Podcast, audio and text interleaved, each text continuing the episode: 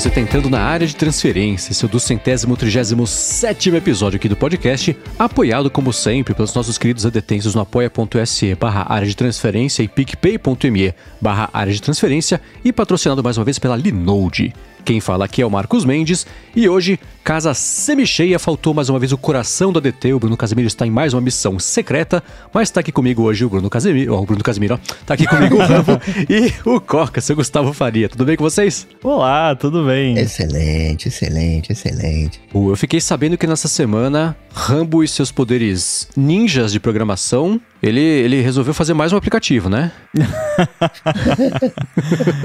então, na sexta-feira da semana passada, estava eu hum. aqui ouvindo o ADT, porque sim, eu, eu ouço o ADT também, uhum. além de participar. E eu ri muito na hora que, que o Coca demonstrou o barulhinho que na cabeça dele fazia quando o Apple Watch desbloqueava o Mac. E eu pensei, seria legal se o Mac fizesse esse barulhinho quando, quando desbloqueia. Então eu, eu criei aqui em 5 minutos um app chamado Coca Unlock que faz exatamente isso. Então a gente vai deixar o link aí na, nas notas do episódio para quem quiser baixar e instalar. Não, não, não tem suporte, não tem atualização, não tem nada. É, baixa e instala, bota para abrir junto com o Mac. E quando desbloquear o Mac, ele vai fazer o barulhinho do Coca lá. É, e não é só quando desbloqueia com Apple Watch, é quando desbloqueia de qualquer jeito. Tá bom. e vale a pena registrar, ficou igualzinho. Ficou igualzinho. É, pois é. Não dá para diferenciar do original. Parece até que fui eu que gravei o original. Parece até que eu peguei o áudio do episódio e coloquei no app, né? eu escutando alguns podcasts tenho às vezes essas vontades. Se fosse mais fácil fazer ringtone, coisa assim, barulho de mensagem, alguém faz um pui Aí eu sempre penso, ah, se ser bom se chegar sua mensagem, você fazer um pui quando chega a mensagem.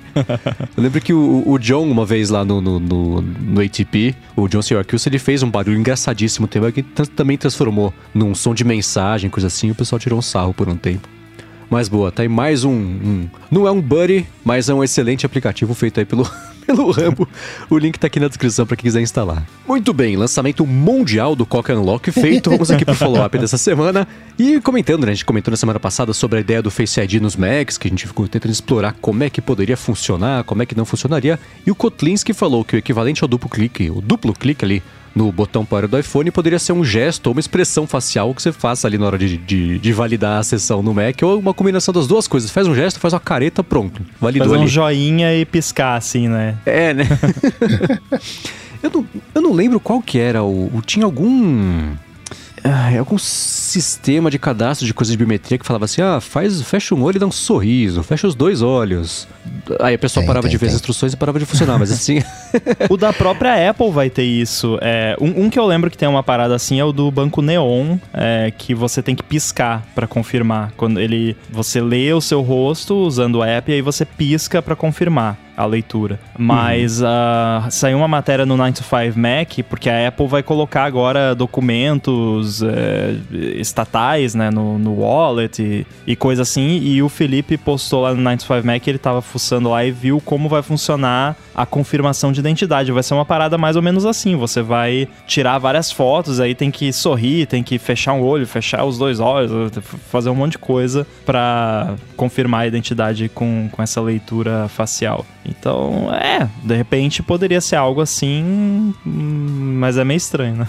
pra ficar fazendo o tempo todo. Careta, né? É. é, né? Pode, mas pode ser, tá aí. Um caminho tem suas questões, é claro, de acessibilidade, que sempre tem que ser pensado, mas ainda assim, pode ser um caminho proposto pelo Kotlinski que parece que já tá rolando, então. Pelo menos nas entranhas, a intenção de fazer isso no, no, no, no macOS, mas no iOS. Só um detalhe, essa proposta não contempla a questão que eu falei de ser algo em hardware, né? Porque o que interpretaria esse gesto seria um software. Aí, como isso seria feito de uma forma não facilmente hackeável, como eu comentei, aí é outra questão. Aí é o trabalho da Apple. É. Também seria interessante você ter uma validação por outro canal, né? De alguma maneira. No, no caso do iPhone, né? Você tem um canal que é o, o Face ID, que desbloqueia, e você tem um outro canal que valida. É usar pelo menos um meio diferente, né? Pra, sei lá. Sim. É, a gente volta. Aí só volta ao problema de que é que nem é hoje, por exemplo, né? Se você, sei lá, quer acessar as senhas do Mac, se você tem o Apple Watch, você toca duas vezes ali e, e vai, né? Mas você necessariamente associa isso ao fato da pessoa ter que ter um outro dispositivo, que eu acho que é o que eles querem se livrar justamente com o lance do Face ID, né? Porque senão mata um pouco a proposta. Bater como destaque aí já tá funcionando, né? Já é automático. para quem funciona, né? Pra mim funciona o negócio do desbloqueio do, do Apple Watch. Bom, seguindo aqui com o follow-up em relação à semana passada, a gente também falou sobre o rumor do Mac, do, do Mac não, né? Do monitor com processador, né? O monitor que a Apple parece estar fazendo ali com processador A13. E o Ricardo Lange comentou que, falou assim, e se fosse um monitor que rodasse jogos iOS? Ele falou, o Fortnite, por exemplo, né? Hoje dá pra jogar muita coisa mobile e um chip A13 no monitor já poderia ser legal pros pseudo-gamers aí, que vão pseudo-jogar coisas no, no, nesse pseudo-Mac também. Essa ideia do negócio funcionar é que tendo um chip sozinho, né, o, o, sistema não fica dentro do chip, né? Ainda assim precisaria ter algo além ali, um, um, um SSD, enfim, para poder funcionar. Mas quanto. Isso, também escutando o ADT da semana passada, que eu fiz a mesma coisa que o Rambo, aliás, estávamos ouvindo ao mesmo tempo. Que você comentou uma coisa, eu estava uns 20 minutos atrasado enquanto eu estava escutando o meu. É, me fez cada vez mais sentido esse lance de você conseguir usar esse monitor como uma extensão de outro monitor, se você quiser. Se não quiser, se não puder, você pluga ali com o cabo e beleza. Mas um, um monitor sem cabo estendido ali, um segundo monitor do, do Mac, do, do próprio é, iPad, isso cada vez mais está consolidado na minha cabeça que se não for assim, devia ser isso, sabe?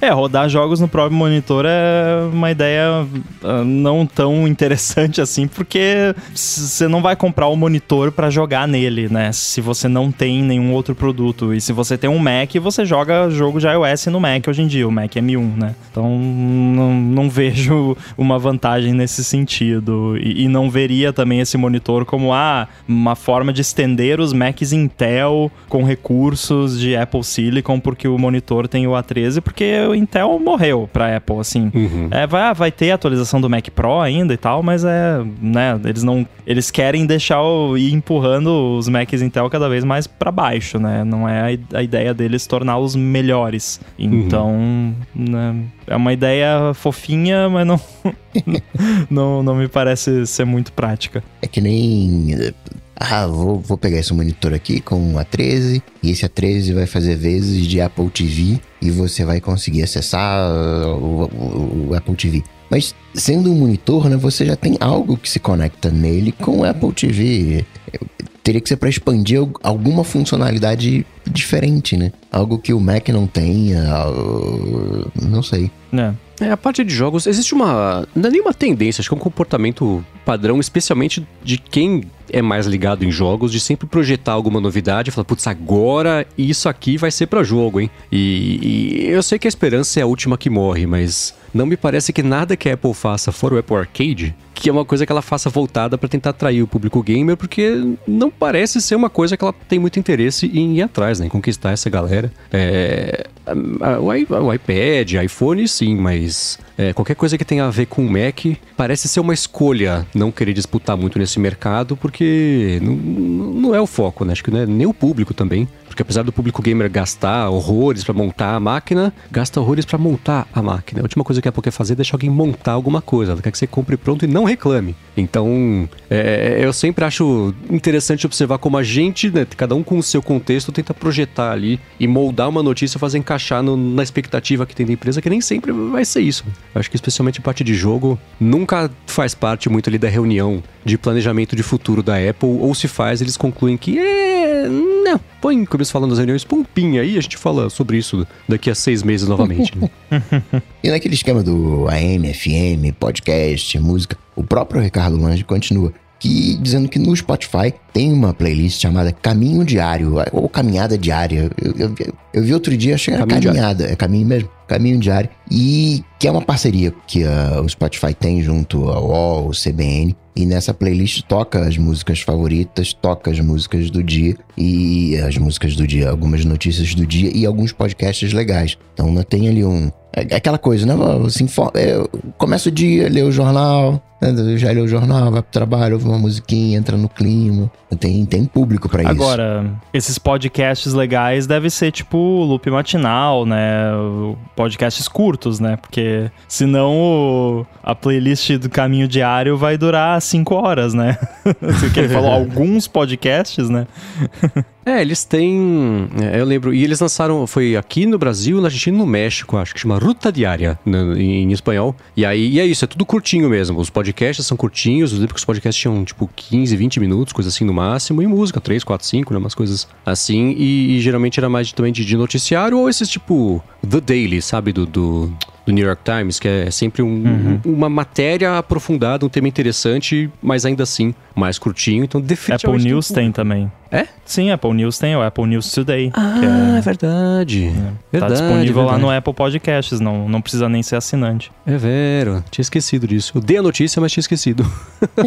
É, Eu ouvi al- algumas vezes, mas é muito Estados Unidos cêntrico. Então, não, assim, muita coisa política interna lá que não interessa. Então, é, seria legal se eles fizessem uma versão mais global ou uma versão para cada país, mas não tem Apple News no Brasil, então, né? Uhum. É. É, notícia é uma coisa complicada, né? Porque é que nem você pega, por exemplo, o, aquele Last Week Tonight, do, do, Uhum. do- do comediante lá, sempre esqueço o nome dele, como é que ele chama? John Oliver. John Oliver, ele mesmo. É, tem alguns episódios que tem uns temas mais universais, você assiste, você se conecta com isso, mas tem episódio que às vezes eles exploram um tema que é tão. tão é, tudo bem, que é, é programa de americanos feito por americanos, para americanos, tudo bem que ele, ele não é americano, mas ainda assim. é, vocês entenderam o que eu quis dizer. E aí não é tão. Não dá vontade de ver, né? Ah, sobre a legislação, não sei o que lá, foram lá e investigaram isso. É interessante como trivia, mas não como um assunto de, de, de fazer uma diferença, de prender ali. E aí eu imagino que também esse possa ser o, o caso do, do, do podcast. Só é curioso a Apple fazer isso, né? Porque tudo bem que eles têm muitas atitudes umbiguistas, mas o podcast, eles, pelo menos teori- teoricamente, teriam que saber que é uma coisa mais universal, né? Mas, por outro lado, não promove muito pra fora, né? Então, às vezes é, é meio de propósito, só fazer por lá mesmo pra saber que o público é de lá que vai escutar, né? É que o Apple News Today ser um podcast é meio que um detalhe de implementação, assim, porque ele é parte do Apple News. A ideia da Apple é que você ouça no aplicativo do Apple News. Mas isso tá disponível também no app do Apple Podcasts, provavelmente com uma forma de tentar, sei lá, atrair gente pro Apple News através do- dos podcasts. Tanto é que até teve uma treta logo que lançou que não tinha feed aberto. Aí alguém conseguiu descobrir, porque tem um feed, só que a API não retornava o feed, aí descobriram o feed. E, sabe? Então é uma parada meio. Não era pra ser um podcast, assim, mas a. Apple meio que enfiou lá pra, né? Provavelmente com a ideia de tentar atrair mais gente pro Apple News, porque o Apple News tem aquela aba áudio dele que tem. Você pode escutar inúmeras versões de áudio de, de reportagens e tudo mais. E o Tudo Apple em inglês só Today também, né? É. E o Apple News Today é só uma delas. Então, é, é, é bacana, assim. Eu, eu, eu tenho aqui um iPhone que tá no, na, no, na loja americana e, e, e tem a assinatura. E eu, de vez em quando, eu dou uma olhada lá, dou uma fuçada. É legal, assim. Eu, eu acharia maneiro ter. Só que, não sei, a Apple, por algum motivo, não... Parece que não tá muito preocupada em expandir o, o Apple News. É que dos serviços dela, acho que é o que menos deu certo, né? É, é o problema Windows Phone, né? Que eu sei que as É. pessoas que sempre amaram o Windows Phone não gostam muito dessa analogia, mas é isso, né? Ele não tem usuário porque o negócio foi pra frente, não foi pra frente porque não tem usuário, a coisa não se sustenta porque ela não sustenta. né? Até hoje tá disponível Estados Unidos, Reino Unido, Canadá e Austrália, ou seja, países só que falam inglês. Apareceu hoje que a gente tá gravando aqui, agora no finalzinho do dia, um lance de umas ofertas do Apple News Plus em parceria com empresas, tipo uma é, da, daquela Panera, que é a, a padaria americana lá que tem café. Então você aproveita uma oferta que você pode tomar café ilimitado e consumir as notícias do Apple News Plus Nossa. também por um tempo e tal. Então é meio. é até meio torta essa parceria, mas ainda assim deve fazer sentido pra alguém, né? Ele é um Mas, serviço muito estranho, porque tem assinatura que você faz de jornal, que aí você pode acessar no Apple News. Às vezes tem assinatura que você faz no Apple News, que aí você também pode acessar o conteúdo pago no site do parceiro do Apple News. E aí você pode assinar newsletter de terceiros no, no Apple. É, é uma zona, assim, a mistureba de, de serviços malucos que é, deve ser até complicado de, de explicar, né? E, mas é realmente, a Apple tem essa coisa, porque eu, eu já pensei assim, pô, de, disponibiliza o negócio no Brasil com conteúdo em inglês para quem entende inglês, mas a Apple não faz isso. É, é uhum. que nem o Fitness Plus, por exemplo, que também não está disponível, provavelmente porque eles só vão disponibilizar quando eles tiverem conteúdo localizado, bonitinho no idioma, tudo. É uma questão do, da forma como eles fazem as coisas. Eles não costumam simplesmente liberar o conteúdo de qualquer jeito, sem tradução e tudo mais. Uhum. Agora, o Carlos Balbo comentou que sobre aquele assunto que a gente falou, dos setups de internet na casa de cada um, ele comentou que Mesh é um caminho sem volta. Tô saindo de um apartamento de 65 metros quadrados para uma casa de 300, levando os meus três Deco M5 da TP-Link, mas já encomendei mais duas unidades para não correr o risco de ponto cego no Wi-Fi. E tudo cabeado. É isso aí, Carlos. Boa. Eu tô pensando em comprar um Hero a mais para colocar aqui, porque te... não tem ponto cego, mas tem ponto que tá deixando a desejar. Então, né, vamos ver o que, que eu faço. Mas, mas tá, tá, bom já, tá, tá bom. Poderia ser melhor? Poderia, mas tá bom. é o contrário do meme lá. É.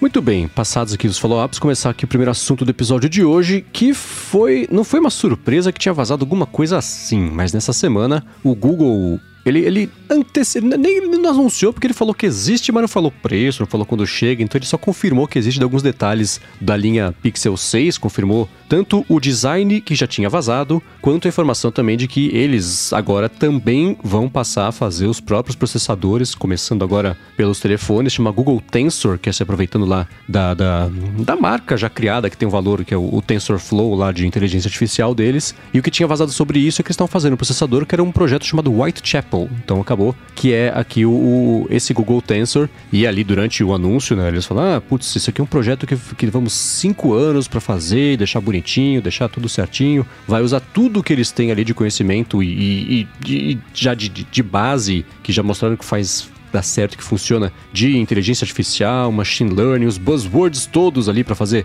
um processamento bacana de foto, de vídeo também, né, de, de mídia em geral e de reconhecimento de voz também, de, de fala e coisa assim. Redesenharam todo, até o sensor de, de, de processamento de imagem está redesenhado e tudo mais. E aí, isso, no fim das contas, não foi uma coisa que a gente previu com muitos insights, porque era até meio óbvio que ia começar a acontecer, mas agora está acontecendo, né? O Google também resolveu tomar para si a tarefa de fazer o próprio processador, porque assim ele consegue controlar ainda melhor o, o produto que ele próprio está fazendo e se existia, não sei, há um ano e meio, essa impressão de que o Google Pixel já era um produto, um produto, um projeto, um produto meio morto ali, é, agora parece que vai ter pelo menos mais uma tentativa, que eu não sei o que vocês acharam, mas eu achei o, o layout, o layout não, o design interessantemente estranho. É, tem aquela faixa na parte de trás, né? Pra quem não viu, eu vou. Tá aqui no capítulo do episódio aqui, você consegue ver aqui. Se você não escuta pelo Apple Podcasts, você consegue ver aqui a fotinho, mas basicamente a parte de trás as câmeras estão dispostas uma faixa preta saltada ali na parte de cima, horizontal no aparelho. E são três ou duas, dependendo se vai ser o Pixel 6 ou o Pixel 6 Pro. Esse conjunto da obra chama a atenção de vocês ou só eu fiquei pensando sobre o Pixel 6 essa semana? Eu achei bonitinho, até assim, uh, o design como um todo, mas o material, pelo menos a textura que parece ter o material dessa faixa que você falou, não sei, parece. Ter, ele tem cara de plástico vagabundo. Não tô dizendo que é, mas tem cara, sabe? Parece aquele plástico vagabundo de, de brinquedo, sei lá. É, talvez se fosse um fosco, um metal fosco. Eu não sei nem que material que é, mas eu tô falando da aparência, puramente. Não sei, eu achei que. Eu não achei feio o fato de ter a faixa. Eu achei o material dela, ele se sobressai de uma forma ruim, basicamente. Ficou me lembrando o, o Ciclope do, do X-Men. Com aquela faixa. É verdade! É, eu, eu, fiquei meio. Fiquei meio. meio é, assim, entendendo, eu não gostava. Achei meio esquisito, assim, a, a ideia. Nossa, é isso, que tava. Alguma, me lembrava alguma coisa. Qual que é a tua charada? E eles mantiveram aquelas coisas que eles fazem, né? Na linha Pixel, eles trouxeram cores divertidas, né? Sempre tem uns nomes engraçados, as cores dos telefones e tal. E aí nas costas do aparelho tem, tem é até estranho, né? Você vê, sei lá, tem um, um uma cor meio. Um creme embaixo um vermelho em cima. Um azul, que não chega a ser verde embaixo, mas um esverdeado bem forte, um pouco mais forte ali em cima. E isso orna também um pouquinho aí, você tem isso no, no, no Pixel normal, né? Agora no Pro aí você tem o, o, cinza, o dourado e o preto, que são um pouco mais tradicionais aí, que segue até aquilo que a gente tá comentando também. Faz um tempo que é, a Apple tinha adotado cores para uma linha, é, cores, coisas coloridas de fato para uma linha e coisas um pouco mais sóbrias para as linhas mais profissionais e tudo mais. A Mariana tá, tá, comentou aqui no chat: estão proibidos agora de reclamar da câmera saltada.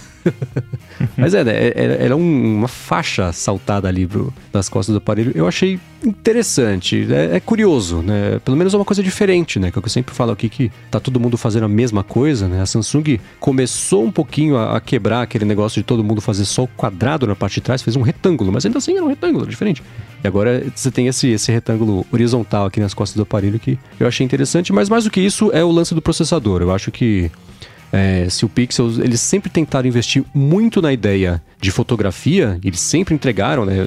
Especialmente no primeiro, no segundo, que era tava bem à frente ali, que, eles faziam com uma câmera, a pessoa precisava de três para fazer a parte de fundo borrado e, e zoom, pós-processamento e tal. Zoom não, né? Que aí isso é claro que, que depende um pouco mais de zoom óptico, mas ainda assim é, agora, com o processador deles fazendo o pós-processamento de imagem, eles tendem a pelo menos tentar investir e voltar a, a aparecer lá para cima no Jackson Mark e entregar resultados bacanas de verdade, né? Que nem sempre se traduzem ali no Jackson Mark. Né? É, eu tava pensando que agora parece que a gente chegou num momento muito propício para o surgimento desses System on a Chip mais especializados. É, eu acho que é uma tendência que a gente vai ver se desenvolvendo mais ao longo dos anos, porque ficou mais acessível para as marcas desenvolverem os seus próprios processadores do que era antigamente. Mas um ponto crucial que eu vejo é que a, a forma como se desenvolve o software para para esses dispositivos, ela está num nível tão alto de abstração hoje em dia que o desenvolvedor não precisa mais se preocupar com a arquitetura do processador ou com os detalhes do processador, porque pode ser são dois processadores que a arquitetura é ARM, mas um é, é uma versão do ARM, outra é outra versão do ARM. O, o desenvolvedor raramente, 99,9% dos desenvolvedores não precisam se preocupar com esses detalhes, que foi o que a Apple provou com o Apple Silicon no Mac, que a maioria dos apps foi simplesmente recompilar e pronto, não, não precisou fazer nada. Então, tá, tá, a gente tá num momento agora da evolução das coisas que a tendência é a gente ver mais disso acontecendo. E eu acho que é extremamente positivo. Até porque, dependendo de como rolarem as coisas, pode, pode surgir um concorrente à altura do, dos processadores da Apple, e isso com certeza vai ser bom para o mercado. Uhum. É, e me parece o caminho sem volta que os outros fabricantes também vão passar a fazer basicamente a mesma coisa. Né? Eu sei que, por exemplo, a Samsung uhum. tem o Exynos, mas ele sempre é feito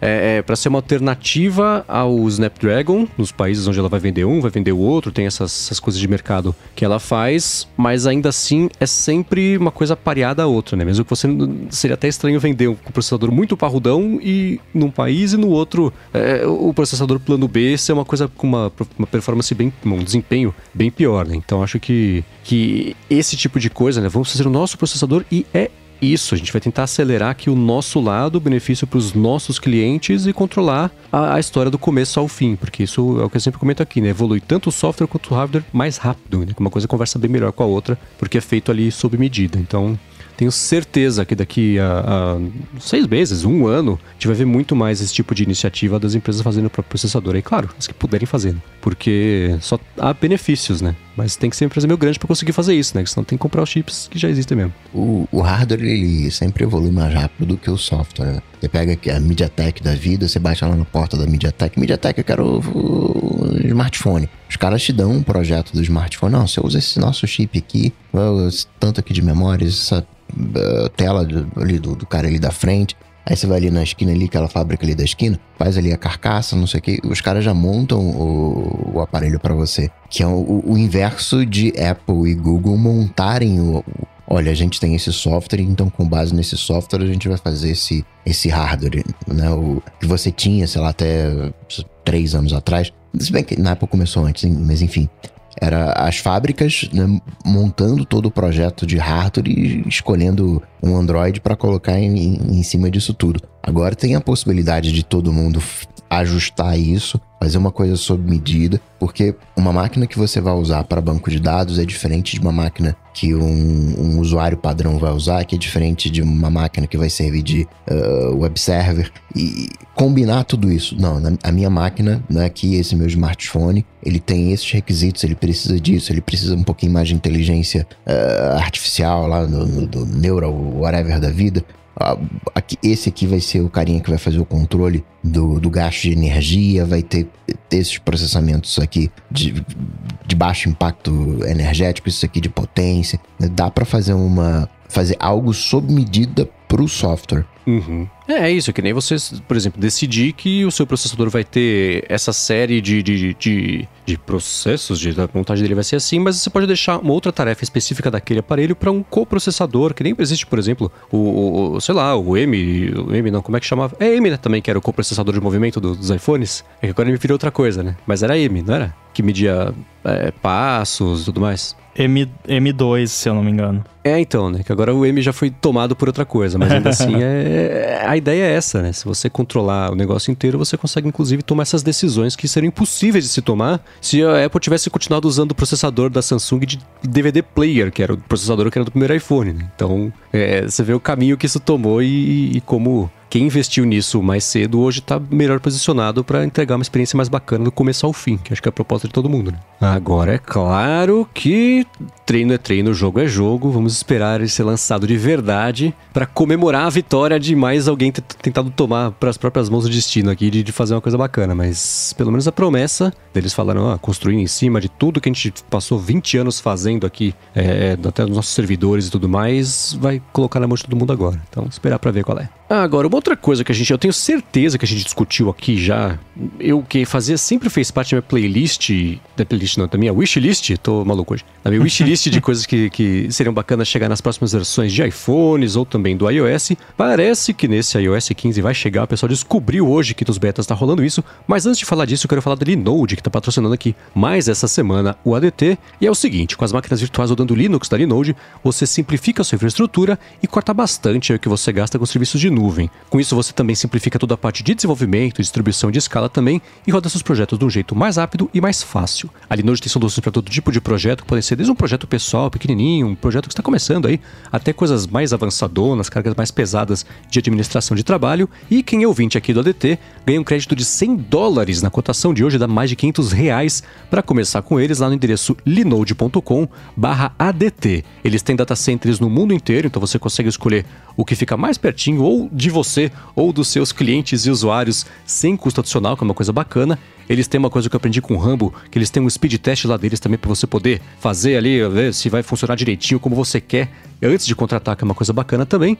E eles têm suporte 24 horas por dia, 7 dias por semana, ou 7 dias por, por, por ano? Não, 7, 7 semanas por ano. Qual que eu brinco outro dia? Eu confundi uma coisa dessa outro dia. Isso também sem custo adicional, com pessoas de verdade ali, te atendendo, conversando com você para resolver rapidinho ali o que você precisar. Você pode escolher instâncias ou dedicadas ou compartilhadas para o seu projeto, ou também usa seus créditos, né, seus 100 dólares de crédito, para fazer é, armazenamento compatível com S3 da Amazon, administração de Kubernetes também, e por aí vai. Se roda no Linux, roda lá na Linode. Então acessa lá, linode.com/adt, l i n o de.com/dt, vai em Create Free Account e resgata seus 100 dólares de crédito, o que é uma coisa bacana que eles começam só com 5 dólares por mês lá os planos para você fazer hospedagem. Então mais uma vez acessa lá linode.com/adt. Muitíssimo obrigado a Linode pelo patrocínio contínuo aqui do podcast. Obrigado, Linode. Valeu. Lembrando também que temos a Wiki do ADT. O Rambo fez foi, foi mais um projeto. O Rambo tem um projeto por semana, né? Semana lançou aqui o Coca Lock, é, mas ele lançou logo que a Linode se tornou patrocinador aqui a wiki do ADT, que fica no incrível endereço adt.wiki, wiki não de semana, mas de WIKI, que é a nossa, é, é, que é, não é a nossa biblioteca, é a nossa, nossa enciclopédia, a nossa wiki de piadas internas, o que significa aquelas brincadeiras que a gente faz. Então, se você conseguir pensar alguma coisa que está por lá e quiser cadastrar e explicar para o mundo o que significa, vai ser bem bacana. Obrigado a todo mundo que já vem fazendo isso e ao Rambo também por ter se disposto a, a fazer a brincadeira aqui que fazia tempo que ele comentava que queria fazer. E alguém precisa colocar a página do Escrevos lá, que continua em branco. Sim, sim, sim. E vocês têm que colocar antes dela ter que ser atualizada, mas é só um spoiler. Eu falo mais sobre isso na semana que vem. Antes disso, vamos falar aqui que pintou no, no, nos betas mais recentes, não sei se foi nesse último, porque o pessoal descobriu hoje, quarta-feira que estamos gravando aqui, ou talvez ontem, mas no beta do iOS 15, para alguns iPhones parece que a partir do iPhone 10, a Apple vai conseguir finalmente tirar aquela bolinha que, dependendo do modelo, ou é verde, ou é roxa, ou é branca do reflexo, que tá tirando uma foto do pôr do sol, aquela coisa mais bonita, aí no campo, né, verde ali, né, no, do chão, tem uma bolinha verde, parece que a câmera tá quebrada, não tá quebrada, é física, a luz bate ali, reflete, então fica aquela bolinha, mas parece que a Apple, com o seu próprio processador e tudo mais, com o pós-processamento de imagem dela, vai conseguir arrancar essa bolinha dali, que eu não sei até hoje como é que isso acontece, né? Mas ainda assim acontece, parece que vai parar de acontecer. E, e me chamou a atenção porque foi justamente numa semana em que a gente ia discutir aqui o, o poder que, que é, é, é, é, é o que? É solto, ele é unleashed é, quando você começa a fazer suas próprias coisas e processamento e tudo mais. Então parece que vai pintar isso aí no iOS 15. Faz diferença para vocês ou só me incomoda quando eu vou tirar uma foto à noite com um poste de luz ao fundo e aí fica aquele, aquela bolotinha ali na imagem também? E quando eu quero muito me livrar dela, eu vou lá no Photoshop ou em alguma coisa assim e me livro dela pra poder postar a foto. Faz diferença pro Michael Bay, né? Ele vai ficar muito triste com, com essa atualização. Ele vai é, boicotar, filtro, não vai atualizar. o filtro anti-Michael Bay do, do iOS. Mas, olha, sinceramente nunca me incomodou. Não é algo que aconteça com muita frequência, pelo menos nunca, nunca aconteceu para mim. E, e, é algo que pode ter um efeito legal na foto, né? Dependendo, às vezes é o que você quer, se, né? Dependendo da foto que você tá tirando. Só que o lens flare de câmera de celular geralmente não fica lá essas coisas, né? Porque o lens flare ele é um, um artefato da lente e a lente do celular é pequenininha, né? Então eu acho, no, geral, acho positivo que, que, que role isso. E pra maioria das pessoas, acredito que vai ser algo positivo. De repente resolve lá o lance do Bruno, se bem que o Bruno acho que ele usa a câmera do Mac, né? Mas se usar o Camel, de repente resolve o lens flare na, na live. Primeiro de tudo, registrar isso, isso parece uma coisa que é, é, é magia, né? Nem você tá sem óculos e aí você olha pro, pro mar, pra uma lagoa. Aí você vê o reflexo do, do a superfície da, da água ela fica toda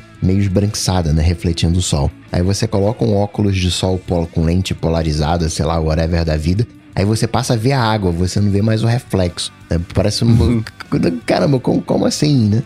Que sim, dá para entender, a luz que não tá entrando, tá fazendo filtro, para, para aquela coisa toda, mas não deixa de ser curioso, né? Mesmo sendo ah, lá no Photoshop que você vai lá tira o, o brilhinho, né? Você pensar que é um que aquilo tá sendo captado, mas tem um carinho ali, um, uma instrução no chip que vai aplicar aquele filtro e vai tirar o, o brilhinho. Pessoalmente não é uma coisa que me incomoda. Né? Eu quando vou tirar uma foto assim, sempre fico girando para tentar achar o melhor jeito. Então, se de alguma maneira aquilo tá me incomodando, eu vou, chego pra cá, chego pra lá e tal. Então, já, já faz parte de mim esse, esse ajuste. Então, para mim, não. Claro que é melhor não ter, mas não, não, não me afeta assim muito no dia a dia. É, né? O que eu tento fazer é isso: é, tem, é, é esconder esse reflexo, esse brilho em algum lugar ali da foto com ângulo que fique um verde no verde, um branco no branco ali e a coisa eh, fique meio escondida. Porque para quem nunca reparou, ninguém nunca viu, ou nunca entendeu o que acontece, se você tem, sei lá, um, um, ponto de luz exatamente no centro, reto, reto, reto em relação ao que você está tirando a foto, você não vai conseguir ver.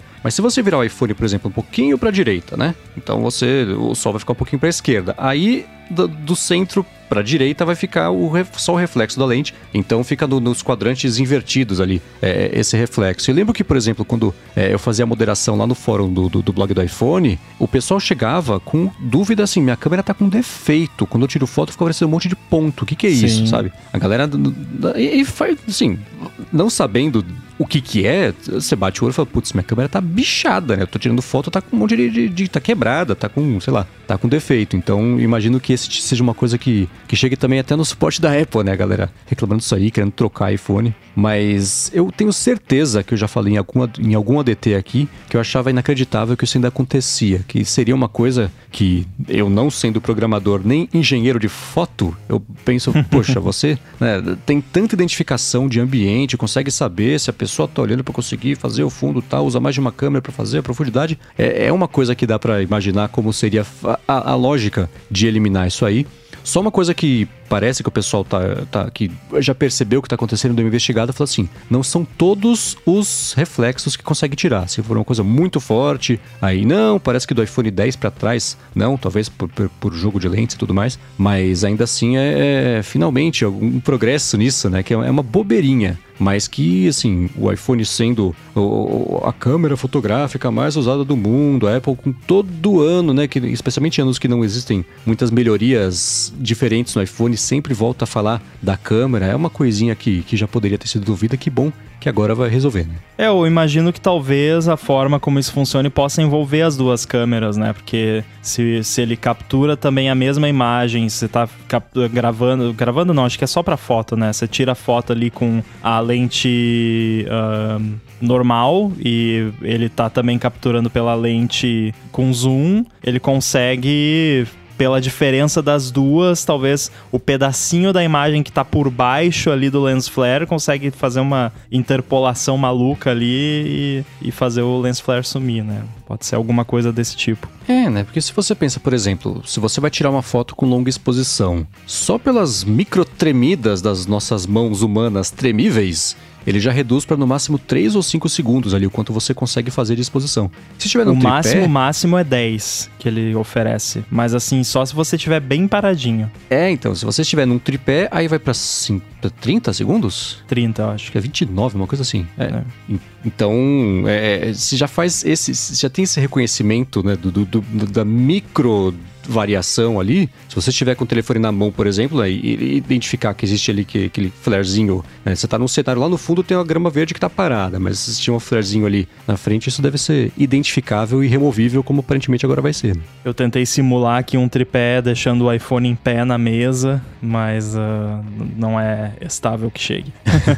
agora, da Apple também uma outra coisa que veio notícia essa semana foi a volta da loja, né? É muito maluco pensar que até agora, na verdade desde 2015, 14, quando a Apple contratou 2015. a Angela, que era quando a Apple contratou a Angela Arendt, que era CEO da Burberry, abriu mão de ser CEO da Burberry, da, da marca de moda lá, para virar a chefona ali da, da, do varejo, da loja da Apple, e ela trouxe um conceito que era a Apple e loja não tem que ser uma coisa separada. Então, no site não vai ter loja, você vai entrar na parte de iPhone, quer comprar iPhone, você vai lá, iPhone comprar. Quer comprar acessório na parte de iPhone? isso sempre foi muito confuso, porque se fosse assim, desde, se a gente tivesse acostumado a pensar assim desde o começo, né, tá. E deu para ver especialmente quando ela chegou, né, que ela tentou mexer em todos os aspectos da experiência de comprar uma coisa da Apple, né? Até da parte do redesenho das lojas, que foi iniciativa dela, tudo bem que parceria com Johnny Ive, mas assim, a ideia de fazer isso foi dela, né? E a parte de tirar a loja e, e, e distribuir a loja pelo, por todo o resto do site da Apple foi uma iniciativa dela e que durou até agora, né? Ela saiu já faz uns bons, o que, três anos? E aí depois que ela saiu nas lojas foi imediato o reflexo, né? Começou a ter, você entrava na loja, a primeira coisa tinha uma placa lá, iPhones com desconto, iPhone, desconto não, iPhones com parcelamento, vai aqui, ó, se você der o iPhone vai ter é, dinheiro de volta pra você conseguir pegar desconto e tal. Então foi um, um, uma troca rápida ali na parte de varejo, justo no ano em que a, justamente a Apple precisava é, aumentar as vendas de iPhones, que estava começando a cair, dando uma estabilizada, na verdade. Então, é, acho que a volta da loja no site da Apple é a eliminação eliminação do último resquício que tinha sobrado aí da atitude que a Angela Arendt trouxe para Apple e claramente não deu certo porque ela durou não sei, uns, uns três anos ali e resolveu fazer outra coisa que até hoje acho que não, não tá fazendo nada público, né? Deve estar tá fazendo, não sei, consultoria, curtindo o dinheiro que ela ganhou na Apple, não sei o que ela tá fazendo. Aposentadoria, provavelmente. é, né? Pois é. É, eu gostei muito disso, porque, como eu disse, eu odiava esse lance, eu, eu costumava entrar muito, assim, eu já entrava lá já apple.com barra store, quando eu queria comprar alguma coisa. e aí, a Apple mudou, e aí é aquela zona para você conseguir achar onde que ficava o negócio de comprar comprar, daí para você achar os acessórios, tinha que usar a busca ou ir. Agora não, agora você vai lá, clica no link da loja e já tem as sessões bonitinhas, separado, tudo. Pô, muito melhor assim. Faz, faz muito mais sentido do que né, a coisa toda misturada. Que, que até, de certa forma, meio que parece um pouco o que foi feito com a loja física, né? Que aquele lance também que ela trouxe para loja física de não, a loja não é para você comprar produtos, que absurdo. A loja é para você sentar, conversar, tomar um café, trocar uma ideia. Não, eu quero ir na loja, eu quero comprar coisa, não, né? uhum. né? Ou resolver o meu problema. Eu não quero ficar sentado tomando café e conversando. Então, assim, eu acho que também vai, vão ter mudanças aí nas lojas físicas ainda, que a gente ainda não viu, é, porque muita gente reclama da, das lojas da Apple que, que é uma zona, basicamente. Você chega lá, você não sabe com quem você fala, o que, que você faz, para onde você olha, né? É, isso tudo herança dela. Uhum. O... Então vocês não usam o aplicativo da Apple Store?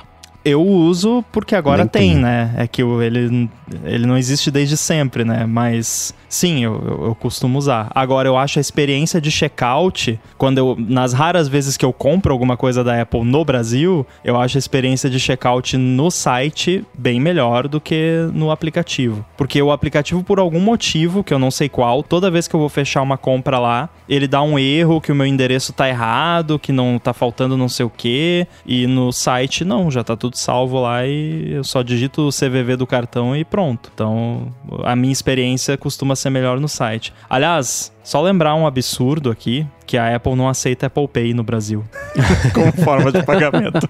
A Apple não aceita Apple Pay. Só para deixar registrado mais uma ah, vez. Não. O... Eu passei a usar o, o aplicativo, porque né, acho que fica melhor de você visualizar. O site realmente era confuso, de você ver o produto, achar o produto, ver os acessórios e a partir dali efetuar a compra. É, é, gostaria de ter uma loja no site da Apple, como voltou agora, como agora tem as categorias, como o Rambo disse. Então, acho que agora ficou a experiência perfeita. Mas eu principalmente em momentos atuais. Acho que loja já deu o que tinha que dar. A loja não é mais para comprar. É, eu vou num shopping muitas das vezes e eu vou lá para saber qual é o meu tamanho, porque é mais barato eu comprar pela internet. Claro que no shopping tem a facilidade de você sair com um produto na hora. Mas eu quero comprar uma TV, eu não vou sair com uma TV de 55 polegadas debaixo do braço. Consigo nem. Né, não consigo segurar, não consigo transportar. A experiência de comprar em, pela internet é muito melhor. Claro que eu preciso saber como é que é a imagem, né? Como é que é os 55 polegadas, o tamanho, né? Ver se eu vou curtir. Então eu vejo cada vez mais as lojas deixando de ser lojas, passando a ser de fato um showroom. É uma demonstração do produto para você ver se aquele produto dali é para você e a compra, tá, tá com pressa? Pega aqui, leva, vai embora. Mas a compra pela internet é mil vezes melhor. Ainda mais agora, tem sistema de entrega que você compra no 8 horas da noite num dia, 5 da tarde do outro dia, tá na tua casa. É, eu acho que eu fico pensando em toda a experiência que mudou nesses últimos anos. Quando a Apple contratou a, a Angela Arendt, foi uma coisa muito maluca, porque teve isso, né? Que ela saiu do, do cargo de CEO de uma empresa de moda, que ela, ela fez um excelente trabalho lá. A Burberry, quando ela assumiu o cargo de CEO, estava sendo vista como. Essas marcas de moda high-end, elas querem ser vistas como marcas de moda usadas por pessoas de prestígio, aquela coisa toda, né? bem aspiracional. E, e, ela era assim e começou a ficar uma marca. É, é, é, do ponto, de, do ponto de vista de luxo estratégico e tudo mais, popular do jeito que eles não queriam. E aí, é, é, depois que ela assumiu, ela, ela, ela, mexeu ali na imagem da marca. E ela tinha uma. Eu esqueci o nome dele, é um designer também, que ela tinha uma parceria com ele que era tipo o, o Steve Jobs e. e, e, e o Johnny Ive. É, que é, e aí quando ela saiu de lá, ela não levou ele, foi até um meio bafafado no mundo da moda isso. E aí. É como se, sei lá, se o Steve Jobs tivesse saído do cargo de CEO da Apple para virar chefe de, de, de, varejo da Ralph Lauren. É, não fazia sentido, né? Mas ela, ela trouxe umas coisas muito bacanas que tinham já a ver com tecnologia para as lojas da Burberry. Tinha uma loja conceito lá em Londres, naquela Regent Street, que inclusive a Apple depois reformulou a loja que, é, que ficava pertinho ali, que tinha toda uma parte de, de personalização. Se você fizesse opt-in no aplicativo tal, chegava perto perto do stand, aí acontecia, não sei o que lá, você conseguia ver a bolsa. Então essas recomendações e tudo mais ela trouxe e logo depois ela foi para Apple. Então ela começou a cada vez mais ter um pezinho de, de misturando tecnologia e varejo para uma marca premium, que é o que ela quis fazer, né? Mas eu, eu adoraria é, que saísse logo um livro contando o que, que deu errado, porque teoricamente já ter dado muito certo ali as, a, a, as mudanças que ela fez, porque que encaixaria, né? Mas desde o começo deu para ver que não funcionou, né? As coisas que ela tentava colocar em prática ali eram, primeiro, recebidas pelo mercado com um pouco de ceticismo, e lá dentro mesmo você não via uma coisa que. que né, ela dando entrevistas junto com os outros executivos, uma coisa que, que não parece ter funcionado ali muito bem. Acho e, que e acabou saindo, mas a Angela meio que ficou, guardando muito as devidas proporções, ficou meio que na asa do Johnny Ive, né? Seguiu aquela vibe de uma Apple que tava já meio que definhando ali, meio que morrendo, meio que indo. Acho que ela fez um, um, um bom trabalho.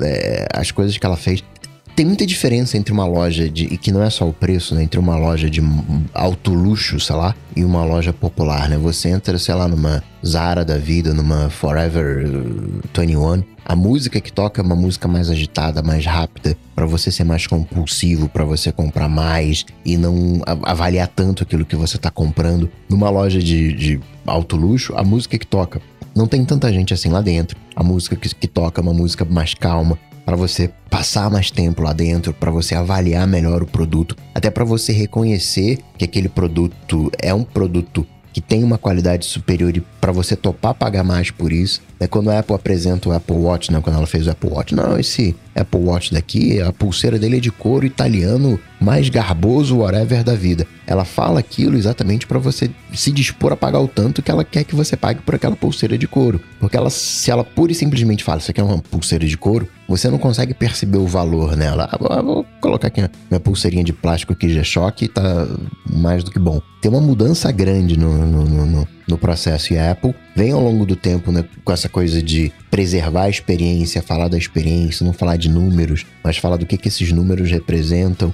É, tem uma, uma simbiose com esse mercado de luxo. Acho que, assim, rolou muita afinidade. Foi uma coisa conceitualmente certa que foi feita, mas que de repente não saiu como, como era esperado. É, e uma curiosidade é que quando a Apple contratou a Angela Arendt, ela foi para ganhar mais do que o Tim Cook ganhava na época. Ela era a executiva mais bem paga da Apple, justamente Nossa. por estar abrindo mão do cargo de CEO e, e usaram para ajudar a convencê-la. Eu acho super bacana, por exemplo, a, a, a, todas as reformas das lojas, aquelas lojas conceitos é, de São Francisco, é, reformou também a, uma de Londres. É, o Apple Park é uma extensão disso, né? Porque começou com o conceito de refazer as lojas, depois extrapolou isso aí é, lá para o Apple Park. Tem uma no México, ficou super bonito também, essa eu consegui é, é, visitar. Então, a parte desse conceito, essa parte mais. esse conceito mais aspiracional, né? Que o Rambo comentou, ah, a gente quer que as pessoas não vêm na Apple Store, as pessoas vêm na Apple.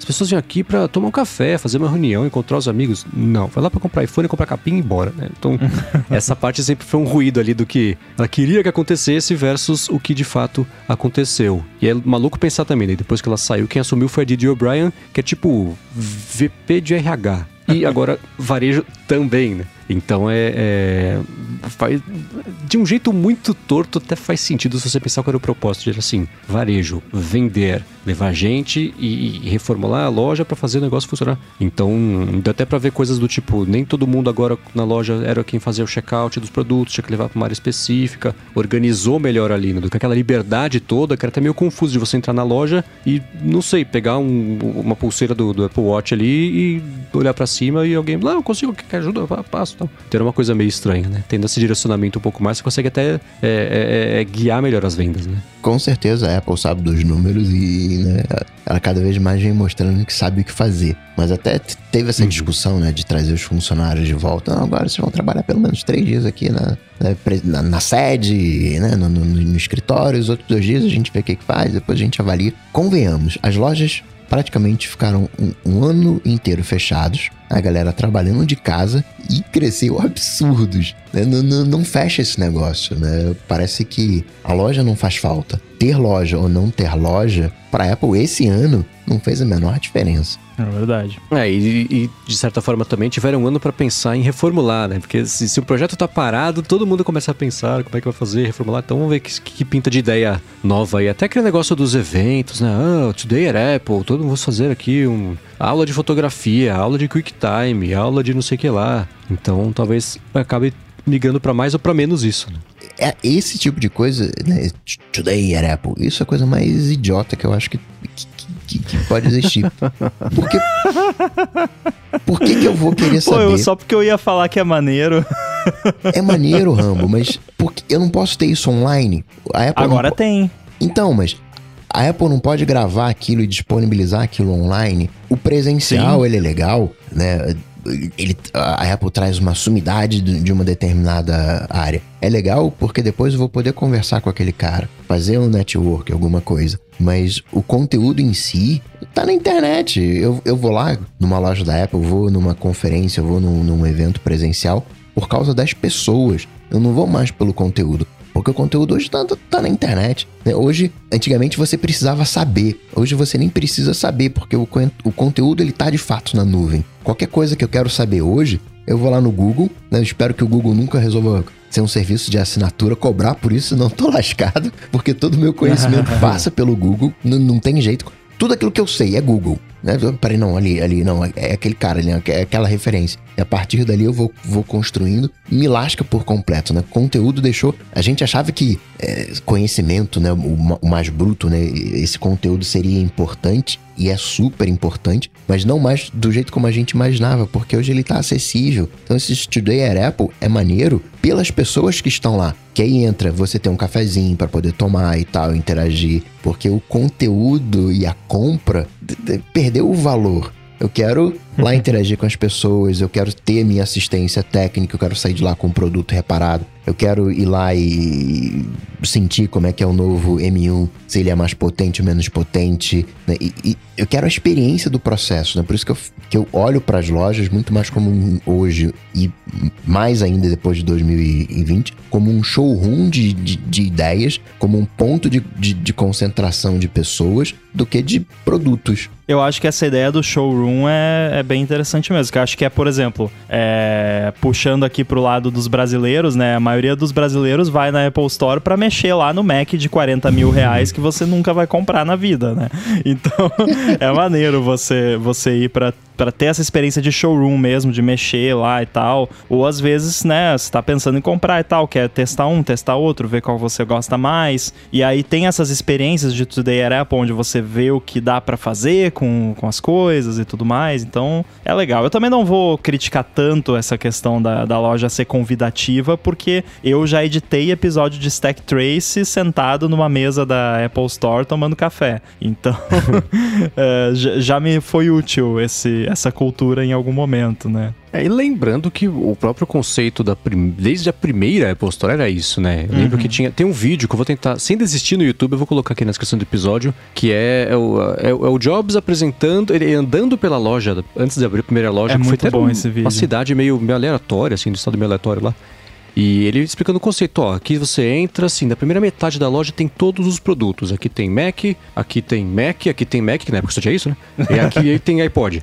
É, e daqui para frente você já viu tudo que a gente tem a oferecer, tinha todo o negócio de, da tela, ser um pouquinho cada para frente, você chegar lá, já encostar no monitor e, encostar para trás para ficar mais. É, você interagir já com o computador, sentir a proximidade ali e, e a intimidade de, de, mexer com o computador e tudo mais. Então, é, existia desde o começo essa ideia de, de fazer com que ir lá fosse uma oportunidade de você experimentar tudo que tinha a oferecer. E, e hoje é bastante coisa, né? Tá cada vez mais difícil de colocar tudo que a Apple faz numa mesa só, como era o a proposta ali do Tim Cook, especialmente se tiver um carro em breve. Né? Mas ainda assim, é, é, sempre foi pensada como um conceito, uma experiência, uma coisa meio. Parece uma coisa viajadona falar assim, mas sempre foi meio pensado nisso, né? Eu acho que, que a mudança de, de atitude que, que a Angela Arendt tentou trazer era até uma volta a isso, ficou um pedaço que foi essa reformulação das lojas que são muito bonitas, mas é, eu acho que com uma concorrência cada vez maior, com a saturação de alguns mercados em que a Apple opera,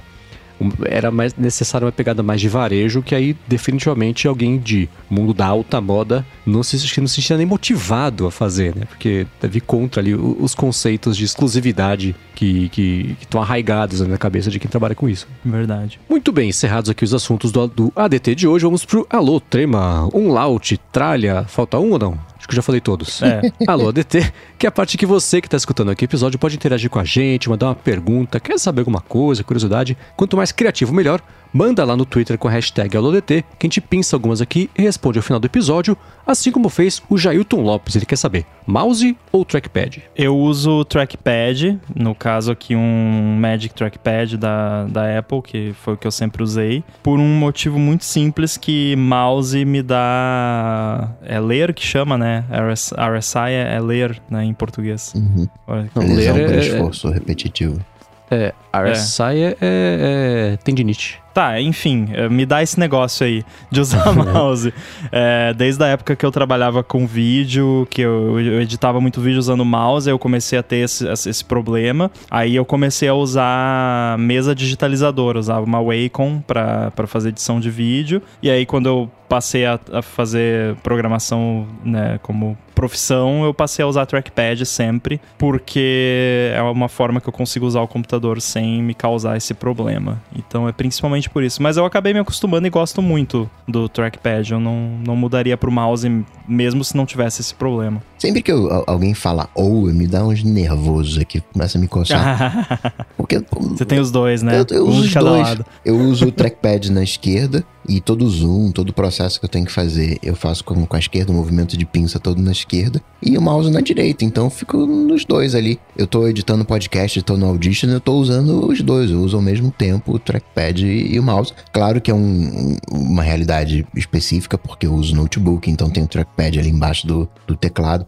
Facilita um pouco, que eu sou meio que Já veio de brinde, né? O, É, o trackpad. Já tem um track- trackpad embutido. Eu consigo escrever com as duas mãos. Meu cérebro meio. é, eu sou aquele tipo de cara que era pra ter sido canhoto, mas foi criado como destro. Então eu meio que desenvolvi os, os dois. Aí, pra mim, uma. É, é mais fácil, talvez. Algumas pessoas, caramba, como é que eu vou mexer aqui com, a esquerda aqui?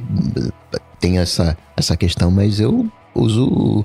Sou favorável a usar os dois. Eu já tentei fazer isso também. É, é, é bem, bem bacana mesmo, como você falou, até melhora a produtividade. Eu só não faço por conta do problema do mouse, que eu realmente não posso usar mouse. Mas eu conheço mais gente que tem um setup como o seu, então fica a dica aí, vale tentar os dois, por que não? E agora, lembrando, se não tiver um mouse, eu me sinto pelado. Às vezes a galera chega aqui pra me mostrar alguma coisa, assim, olha, olha isso aqui e tal. Vem com o notebook, eu fico assim meio, tá, mas, tá, mas peraí, não, tá, não, não, não, não. Eu cato um mouse e conecto um mouse que eu quero mexer com, o mouse, assim. eu sou mouse e, e trackpad, mas também é só tem ali a terceira página. Chegou na terceira página, é, é o mouse que manda, né? A mão direita que manda. Você é um mausófilo. Sou mesmo, sou mesmo. Sou, sou cringe. É. Você quer me ver perdido, é me dá um notebook Windows pra usar com, com aqueles touchpad vagabundo que geralmente tem, né? Que é do tamanho de uma é foto impossível. 3x4, pequenininho. Exato. Do tamanho da unha do meu mindinho, o, o, o touchpad, e ainda tem que apertar o botão com o dedão, assim, né? Que você fica batendo com o dedão, pá, pá, pá, usando. Nossa, é horrível aquilo. Eu pego o MacBook 2015, que já é menor o trackpad, eu já fico. Epa, já, já acabou? acabou, não tem mais não? Continua mais um pouquinho. Cadê o resto, né? É, eu tenho. eu- o meu MacBook é exatamente esse, 2015, e pra mim a experiência é o contrário. Quando eu mexo no MacBook mais recente, eu. Uau! né, vai longe, assim, não acaba nunca. É uma maravilha, né? Mas eu uso só o trackpad, usei por muito tempo o mouse, depois por muito tempo também usei mesa digitalizadora, tinha uma- algumas da Wacom. é, mas quando eu passei a trabalhar só aqui no Mac, eu uso só o trackpad mesmo. E eu queria eu fiquei curioso para saber quais são as customizações, tirando, por exemplo, Tool, que aí abre infinitas possibilidades. Mas as customizações mesmo ali do trackpad que vocês usam do sistema, eu tava vendo aqui, tanto de point and click, que são três customizações, mais duas opções. Em scroll e zoom, que são quatro. E mais gestos, que são três, 6, 7, eu só tenho uma desligada que é o Exposé, de você fazer o swipe para baixo com quatro dedos e ele mostrar janelas todas abertas do mesmo programa que você está usando. De resto, eu deixo todos ligados. Então, O meu até isso, isso tá seria impossível, ou perto de impossível, de substituir com um mouse, né? Então, para mim, o trackpad daí sobra aqui, tirando o tamanho, né? Seria bom se fosse maior, mas ainda assim, de para fazer os gestos todos e tudo mais, eu uso quase tudo ali que, que tem de customização extra. É, as opções de gestos que você tem no trackpad são muito boas. Eu, por exemplo, uso o tempo todo o de mostrar o desktop, que é você fazer o movimento de despinça, como diria o Bruno, que não está aqui hoje, né? Que você abre os dedos assim, ele, ele mostra. Você pode fazer o contrário, ele abre o, o launchpad, mas eu nunca uso o launchpad. Mas é o, é o despinça com a mão toda, não é só com os dois dedinhos, Com a não, mão né? toda, é. Isso, é. É de garra, de pegar, né? Ou Porque- garra de ao contrário. Garra Isso- invertida, pronto. Isso é curioso isso porque você falou, eu fui testar e não fez o movimento, né? Eu deixei, ô mão, como é que faz, né? Porque tem certas coisas que só a minha mão sabe fazer. aí, né? É, eu falei, ah, tá, não, é com, é com a garra. Agora, de customização, eu tenho o tap to click desligado. Então, se eu quero clicar, eu tenho que clicar de verdade. O clique tá no médio, tracking, tracking speed tá 1 a menos do que o máximo. O silent clicking tá desligado, o force click tá ligado. E aí, das outras coisas, tá tudo ligado, menos o mesmo que o Mendes falou lá de puxar pra baixo para o exposé. Nossa, você obriga você a clicar para clicar e ainda não habilitou o clique silencioso. É, eu acho legal o barulhinho. Nossa, É legal. ainda bem que a gente não trabalha junto um do outro. Não, se, se tivesse alguém perto de mim que falasse, pô, isso aí me incomoda, eu, eu ligava o silent clicking. Aliás, é, é uma curiosidade interessante, talvez muita gente não saiba. O, esses, esses trackpads que não tem o clique de verdade, eles têm a, a Taptic Engine lá, que é pra você sentir o clique. Só que eles têm um alto-falantezinho que faz um barulhinho de clique. Que é esse barulho. Vamos ver se o microfone consegue pegar aqui. Pera aí. Esse barulho aí, que eu não sei se deu pra ouvir, se ficou na Bem faixa, o. Edu dá um boost. É, mas enfim, ele faz um. E esse barulhinho, ele não existe. Ele é, é feito por um alto-falante dentro do negócio. Claro, não é alto-falante, é um buzzerzinho, mas enfim. Por isso que tem essa opção de silent clicking que desliga o, barulho do clique. Olha que legal. A vantagem do negócio ser fake, né? Ma- Mas esse fake do, dos trackpads da Apple é bizarramente assim, engana o cérebro de uma forma inacreditável. É, só dá pra acreditar que é fake desligando o Mac, vendo que não clica, e ainda assim parece que ele só desligou a habilidade de clicar, que ele É. vai voltar a clicar fisicamente se você ligar o Mac. né? Exatamente. Eu queria que o Magic Mouse fosse que nem o trackpad, né? Com o clique silencioso. É verdade, é verdade. Que dá pra você fazer com o Better Touch Tool. Mas eu queria que fosse por, por natureza, assim. Até pela gravação, né? Do, do, do- microfone, não sair o clique e tal. Eu curto essa coisa. Ter a opção de poder ser silencioso. É engraçado que o, o Magic Mouse, ele estagnou e a Apple não mexeu mais nele, assim, né? Agora... 10 anos. No, é, nos novos iMacs, eles co- colocaram opções de cores. Acho que o formato mudou um pouquinho, assim, mas nem chegou a mudar o número do modelo. É o mesmo, mesmo, mesmo modelo ainda, só mudaram as cores e talvez um pouquinho da carcaça. Curioso, né? Porque daria pra, por exemplo, daria pra eles implementarem essas paradas agora todas em cima de Bluetooth Low Energy, né? Em, em vez de usar o Bluetooth clássico, que é o que eles usam ainda. Que aí você poderia ter ali um pareamento mágico, estilo AirPods, que você vai trocando de uma máquina pra outra, né? Fizeram meio com o Universal Control, só que não é exatamente isso, né? Porque ele não tá desconectando e conectando, né? Então é interessante, curioso que a Apple não parece meio que desistiu assim de mexer nessas coisas, né? Também tá funcionando, né? Então, Ah, E esse mouse de quando que é? Eu tentei achar aqui a data, não achei, você tem de cabeça? A versão atual, acho que é o Magic Mouse 2, né? Que é o que recarrega de ponta cabeça, que as pessoas tiram sarro até hoje. Eu tenho o meu desde 2009. Ó, tem um vídeo aqui do Detroit Borg de outubro de 2015. Apple Magic Mouse Nossa. 2, unboxing e review. É, então, Então tá. desde 2015. Que a mudança pro 1 foi só a questão da, da, da bateria, né? O shape Foi, é. é o mesmo, o funcionamento é o mesmo. Sim, sim. Bom, e seguindo aqui com a LODT, e segui- seguindo na mesma pegada aqui, o Alex Ponte quer saber qual setup, e aí entra mouse, teclado e monitores, a gente recomenda para usar com o Mac Mini M1? Ah, eu posso falar o setup que eu uso aqui, que não quer dizer que seja o recomendado necessariamente, né? Porque isso vai variar muito da, de pessoa para pessoa, né? O que, que a pessoa quer, o que, que a pessoa precisa. O meu setup eu considero ele bem simples, é, porque eu gosto das coisas clean e tal. Não sou de usar dois monitores, eu uso um monitor só. É, eu tô tentando até descobrir aqui de novo qual é o modelo do meu monitor, porque modelo de monitor é uma coisa bizarra, mas é um LG 4K bom. Não é aquele ultra fine, caríssimo, é um, um pouquinho mais barato, mas ele é bem, ele é bem bom. É, então eu tenho esse monitor, acho que é 29 polegadas, uma coisa assim.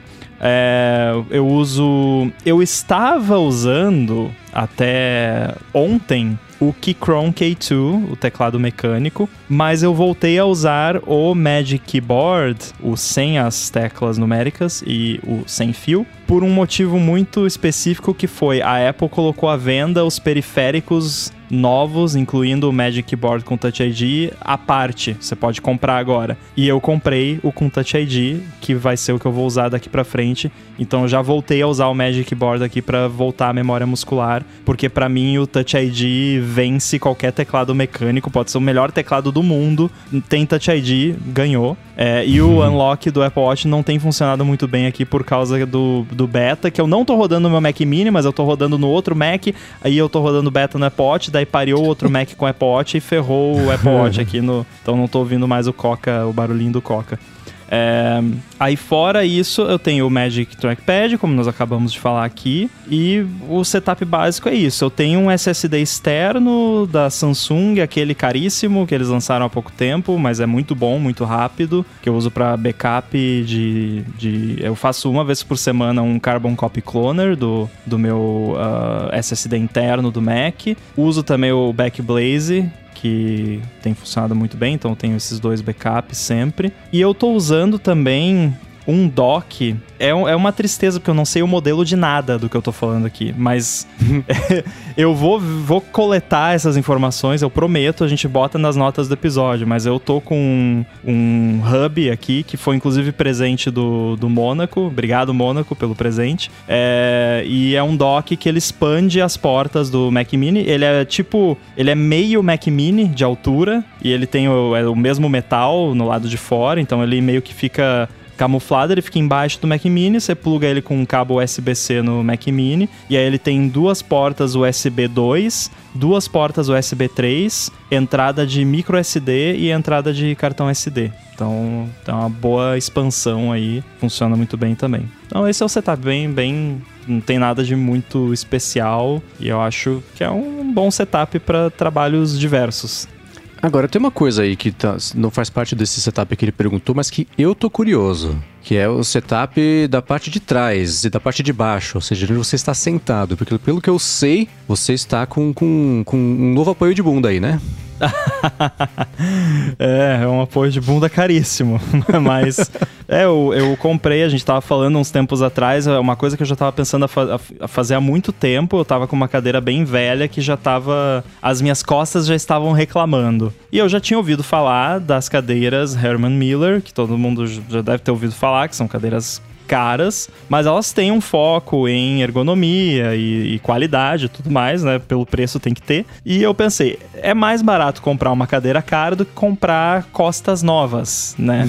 então é, eu investi numa Embody, que é acho que é a flagship deles, né? E, cara, é boa essa cadeira, hein?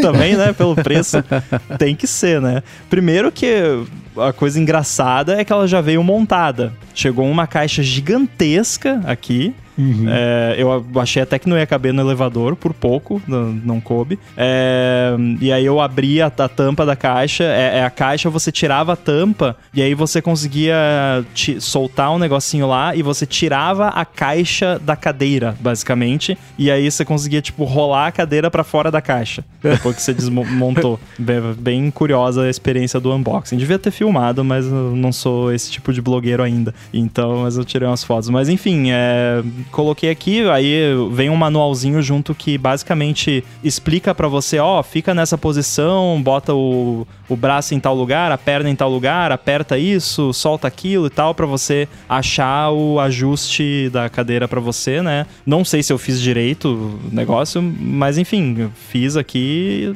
tô gostando, bem confortável. Ela, ela tem uma, uma coisa que a minha cadeira anterior não tinha, que você sente a, as suas costas sendo apoiadas o tempo todo, as costas inteiras, basicamente. Então você não fica.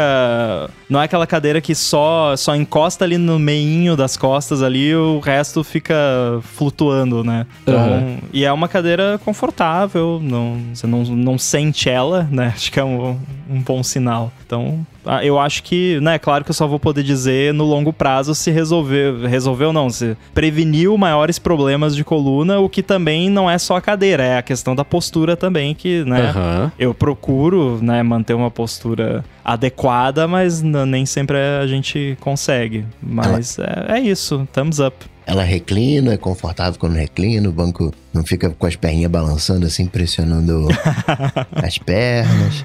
Não, não, ela é boa, ela reclina, tem o ajuste, né? Você pode ajustar o quanto que você quer que ela recline. Normalmente eu deixo ela relativamente firme, então eu tenho, se eu quiser reclinar, eu tenho que realmente dar uma empurradinha, mas você pode soltar ela um pouquinho mais se você quiser dar uma relaxada. É, tem os ajustes que você espera de uma cadeira, o ajuste de altura. É, ela tem um ajuste que eu não, nunca tive em nenhuma cadeira, que é o ajuste do tamanho do assento. Então você consegue movimentar o assento para frente, a ponta da frente do assento vai para frente para trás, você consegue ajustar o tamanho do assento, né, a profundidade dele. E aí, dependendo do tamanho da sua perna e tudo mais, você consegue de deixar um apoio mais confortável. Os braços também você consegue botar eles mais para dentro ou mais para fora, subir, descer. Então ela é bem bem customizável. Quando você reclina, o, o, o banco vai para frente e para trás ou o banco é fixo só no, no eleva?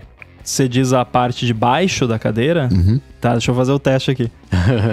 Não, ele, ele inclina junto. Ele levanta. O, o banco inclina junto. Faz 45 é. graus, assim, é como se fosse um L, é. né? O, é um conjunto. Tipo isso, é. Entendi. Exatamente. Né? E ela é bem silenciosa também, o que é bom pra quem grava podcast, né? Eu tô, é, tô balançando aqui agora e não, na outra ficava... Coisas que a gente passa tempo, né? Tem que gastar dinheiro, não tem jeito. Você tem um iPhone e dorme num colchão de mil reais, não, não dá certo. Tem que deitar no iPhone, tem que sentar no iPhone, tem que.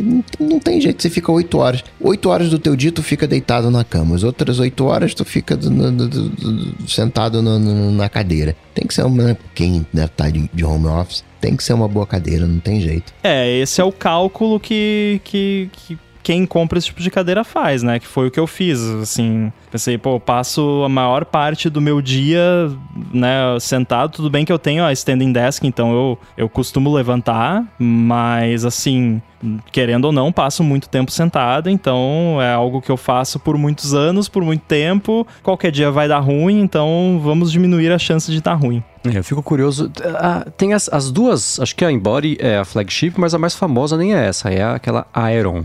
Iron.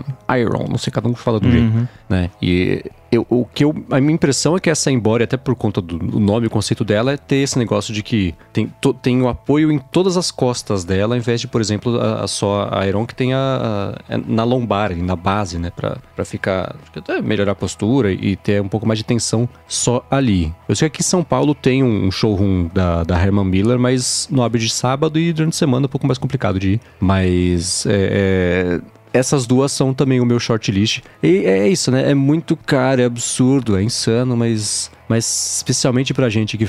Todo mundo trabalha sentado o dia inteiro, né? Vai, cada um vai, vai é, é investe onde acha que vale, né? Mas a minha, minha dúvida tá entre essas duas. Escutando agora o Rambo falar, eu tô pendendo. Eu comecei o episódio pendendo mais pra Iron, agora eu tô pendendo um pouquinho mais pra embora. Então, daqui uma é, semana. Pelo menos essa você já ouviu um relato, né? é, exatamente, né? Pois é. A Embody parece ser mais pra gamer e uh, a Iron mais pra para escritório, né? Para uma coisa um pouco mais formal, talvez. Uhum. Bom, e concluindo aqui o Alô DT de hoje e também mais ou menos aqui na parte de recomendações e citamos agora o Mac Mini com M1, o Gabriel Rosas quer saber independente do Mac, M1 com 8 GB ou 16 GB, dá muita diferença? Ele falou que é desenvolvedor, usa o Docker e quer saber de vocês. E aí? Se você usa qualquer tipo de máquina virtual, você precisa ter o máximo de memória RAM possível, então 16. Vou com o relator. Mais uma vez também vou repassar porque eu não tenho o Mac com M1. Então, quando eu precisar fazer isso, eu volto para esse episódio e escuto a, a recomendação de novo do Rambo. É, é uma coisa que vivem me perguntando é, e não adianta. A resposta é assim: dá para usar um, um, Mac M1 com 8 GB de RAM para praticamente tudo? Dá. Eu tenho um MacBook Air aqui com 8 GB de RAM, eu sento no sofá, abro o Xcode, rodo os meus projetos, compilo tudo maravilhosamente bem. Agora, se eu gostaria de ter o de 16? Gostaria. Então, assim, se for me perguntar, pego de 8 ou de 16? Pego de 16. Se você tem como pagar o de 16, paga o de 16. Ah, mas o de 16 é o dobro do preço e eu só vou receber ele daqui meio ano. Tá, então pega o de 8 pronto, sabe? Mas assim, para máquina virtual, não dá para recomendar menos do que 16. Muito bem, se você quiser encontrar os links aqui do que a gente comentou ao longo do episódio, entra no área de transferência.com.br ou da mais aqui também nas notas do episódio. Quero agradecer primeiro a linode.com, vai lá, linode.com/adt para pegar seus 100 dólares de crédito para fazer sua conta começar lá com eles hospedagem Linux.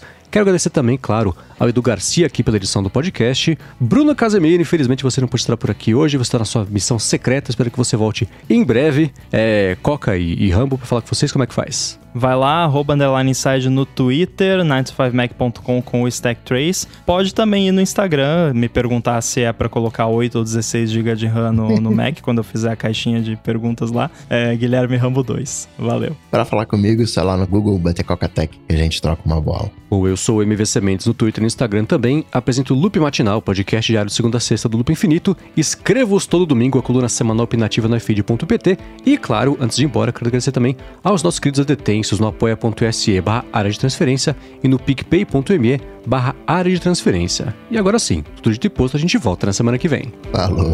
Valeu! Tchau, tchau.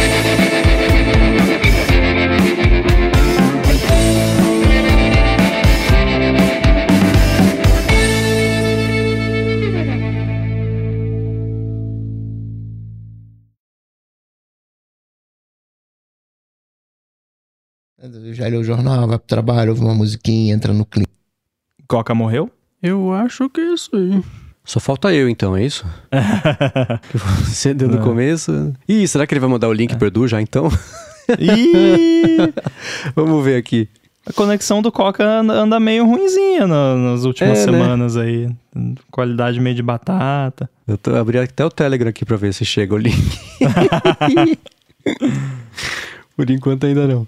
É, que coisa, né? Até agora não apareceu. É que eu acho que não parou a gravação, né? Só parou a transmissão. É. Nossa, mexer em alguma coisa aqui, a ventoinha já começa. Ah, você abriu o Telegram. Crime. Nossa, tem muita coisa na minha mesa. Isso dá faniquito. Na mesa eu, eu, eu mantenho, eu sou chato com isso, pra não, não, Se eu começar a deixar ter uma coisa, vai ter 10. Então não é. deixa mais nada. É que eu tô Tem numa situação complicada, porque eu tô produzindo um, um, curso de Raspberry Pi Pico pro, pro meu irmão e. Aliás, o jabá aqui para quem tá na live, quem tiver interesse. Eu vou fazer o jabá de verdade quando tiver data e tudo mais. Aí uhum. tem placa, tem LCD, tem um Raspberry Pi 400 aqui, que é o computadorzinho. Então tá tudo. E não dá para tirar, ficar tirando, porque aí é, demora, né? Amanhã até pra fazer o setup todo de novo. E aí a uhum. placa ali tá tudo com os cabos plugados do que eu tava fazendo e tal. Se eu for mexer, né? então fica essa bagunça mesmo. Eu Deixa aí mais uns dias. É. Mas me incomoda muito, que eu gosto é, também da mesa ter... limpinha. Eu lembro na agência, que na agência era até legal, que tem aquele monte de boneco, Nossa. adesivo e não sei o que, e badge de palestra. Falei, gente do céu,